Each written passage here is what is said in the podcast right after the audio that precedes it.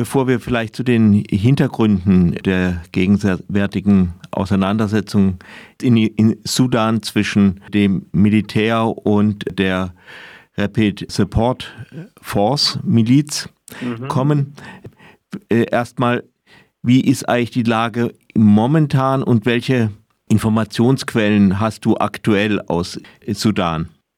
Ich habe schon immer noch Kontakt zu einzelnen Freunden in Khartoum. Die Lage ist im Moment so, dass alle Versuche, eine Waffenruhe kurzfristig zumindest durchzusetzen, gescheitert sind. Es wird in der Stadt gekämpft. Es sind auch Versuche gescheitert von europäischen Staaten, ihre Staatsbürger zu evakuieren. Es wird langsam äh, mit der Versorgung schwierig. Mhm. Äh, es droht das medizinische System zusammenzubrechen. Äh, also die Zivilisten, vor allem in der Hauptstadt, leiden mittlerweile sehr unter diesen Kämpfen. Wie das in den jeweiligen äh, ländlichen Gebieten und Kleinstädten des Sudans ausschaut, da ist der Überblick sehr schwierig. Äh, das wird wahrscheinlich sehr unterschiedlich sein, je nachdem, ob es eine der beiden Kräfte gibt, die dort äh, sozusagen die klare Oberhochheit haben oder ob dort auch gekämpft wird. Aber in Khartoum ist die Lage in Khartoum und der sogenannten Dreistadt, es ist ja nicht nur eine Stadt, sondern es ist auch Umdurman und Bahri, also in diesem äh, ökonomischen und politischen Zentrum des Sudans ist die Lage extrem äh, schwierig. Es wird in den Straßen gekämpft. Hm. Ähm, war das etwas, was so eine tickende Zeitbombe, die man kommen sah, oder äh, war das jetzt auch völlig plötzlich dieser Ausbruch der Kämpfe? Ja, es gab schon vor neun Monaten eine Warnung der demokratischen Opposition, also jener progressiven demokratischen Kräfte, die damals noch unter dem gemeinsamen Dach der Forces for Freedom and Change gegen die Militärs demonstriert haben, dass der Sudan sich möglicherweise auf dem Weg zu einem Bürgerkrieg befindet, nachdem es Unruhen in der Blue Nile Provinz gegeben hat. Also es ist jetzt nicht völlig überraschend, dass ein Land, das sich äh, bewaffnete Kräfte unter den Nagel gerissen haben, die sehr autoritär sind, die gegen die Demokratiebewegung vorgehen, hm. äh, dass es vor allem, nachdem diese bewaffneten Kräfte eben kein monolithischer Block sind, äh, dass es hier zu inneren Auseinandersetzungen zwischen verschiedenen Fraktionen der Militärherrschaft kommt. Es ist jetzt nicht so gewesen, dass ich jetzt das vorausgesagt hätte, dass das gerade jetzt passiert, aber die Verwunderung äh, ist nicht sehr groß. Mhm. Ja, gegen die demokratische Bewegung äh, sind Sie wohl eher vereint, aber jetzt wie das erzählt wird, der, äh, der Beginn außerhalb, dass ähm, es damit zusammenhängt, dass es eben diese Einigung vom 5. Dezember gegeben hätte, dass wieder die äh, zivile, eine zivile Regierung drankommt mhm. und in diesem Rahmen auch die RSF da ähm, in das Militär eingegliedert wird. Ähm, mhm. War das wirklich der Auslöser? Es hat mitgespielt, aber sagen wir mal so, diese Einigung äh, zwischen einem Teil der Forces for Freedom and Change und dem Militär war ohnehin, ohnehin extrem prekär und hat zu einer Spaltung der demokratischen Opposition geführt. Und es wäre wohl unwahrscheinlich gewesen, dass tatsächlich jetzt die Rapid Support Forces in das Militär eingegliedert worden wären und dass äh, Hemeti, also Mohammed Hamdan Dagalo, der Chef der Rapid Support Forces, äh, seine Basis völlig verloren hätte, nur weil es zu einer formalen Eingliederung in das Militär mhm. gekommen wäre. Äh, es gibt viel mehr dahinter liegend eine Rivalität, die vor allem auf regionalen Schwerpunkten und ökonomischen Interessen äh, basiert.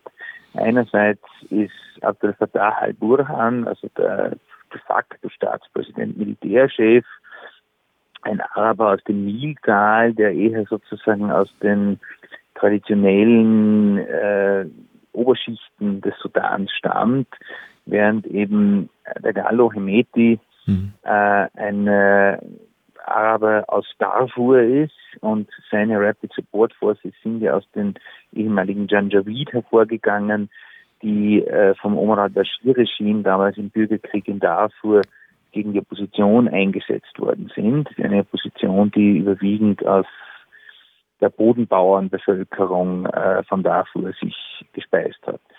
Und im Zuge dieses Bürgerkriegs in Darfur sind diese Janjaweed, die später Rapid Support Forces, auch ökonomisch relativ reich geworden. Vor allem bestehen sie aber eben auch aus Arabern aus dieser Region, die jetzt schon jahrelang nichts anderes gelernt haben, als zu kämpfen.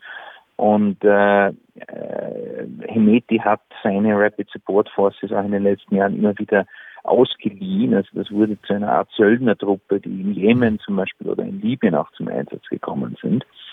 Und jetzt im größeren regionalpolitischen Bild war es auch so, dass äh, verschiedene Staaten äh, Hemeti beziehungsweise Burhan unterstützt haben. Also Ägypten, das traditionell einen sehr großen Einfluss auf den Sudan hat äh, und ja eine Zeit lang Kolonialmacht im Sudan war im 19. Jahrhundert, äh, hat den Militärchef, also hat den Fatah al-Burhan in den letzten äh, Monaten verstärkt unterstützt und die Vereinigten Arabischen Emirate, die im Sudan auch äh, ökonomisch sehr stark präsent sind, haben Hemeti unterstützt, also die Rapid Support Forces. Also es ist gewissermaßen auch eine, eine regionale Rivalität, äh, die hier innenpolitisch ausgetragen wird.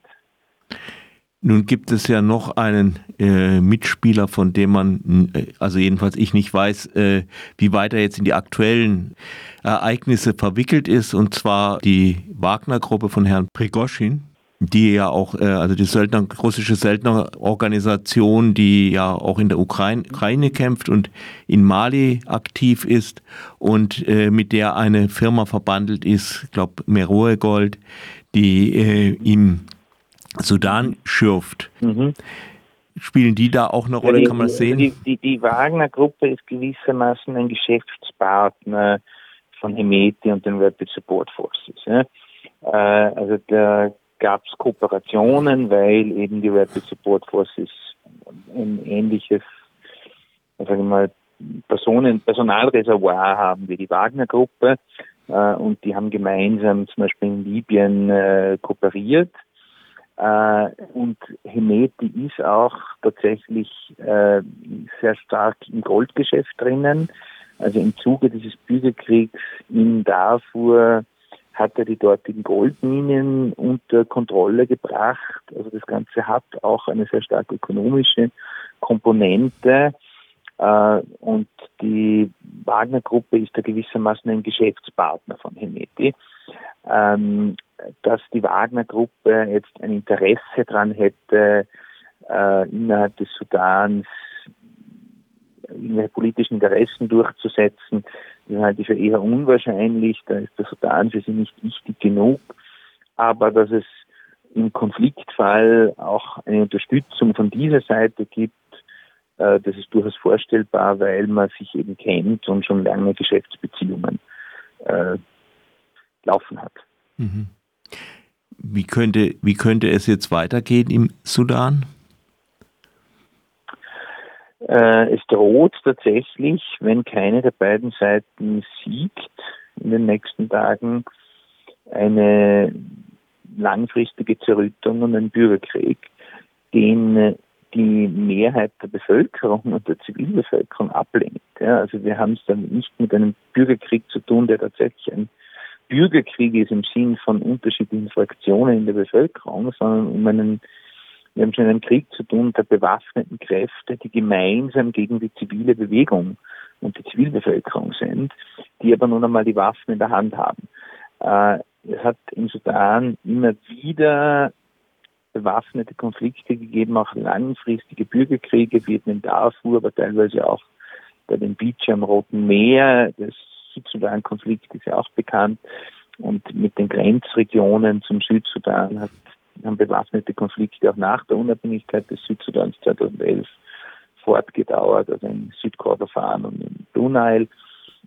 Aber was tatsächlich neu ist, ist, dass diese Kämpfe im Zentrum im politischen und ökonomischen Zentrum des Landes stattfinden.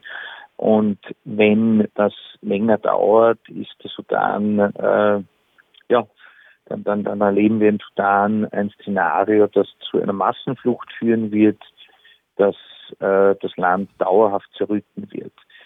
Äh, das Problem ist, solange diese militärischen Akteure, diese autoritären, räuberischen Fraktionen der bewaffneten Kräfte von beiden Seiten das politische Leben, das ökonomische Leben des Sudan bestimmen. Also solange die Macht nicht in die Hände einer wirklichen zivilen Regierung gelegt wird, wird dieser Konflikt, selbst wenn er kurzfristig beigelegt werden könnte, weiter andauern.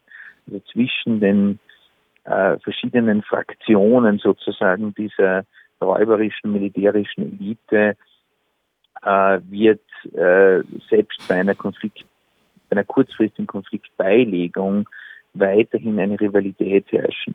Das Militär und die Rapid Support Forces müssen zu einer äh, bloßen Sicherheitseinrichtung reduziert werden, die unter politischer Kontrolle einer demokratisch regierten Regierung steht. Solange das nicht der Fall ist, wird es selbst bei einem kurzfristigen Waffenstillstand immer die Gefahr geben, dass sich diese Gruppierungen ihre Konflikte bewaffnet austragen und dass die Zivilbevölkerung letztlich darunter leidet.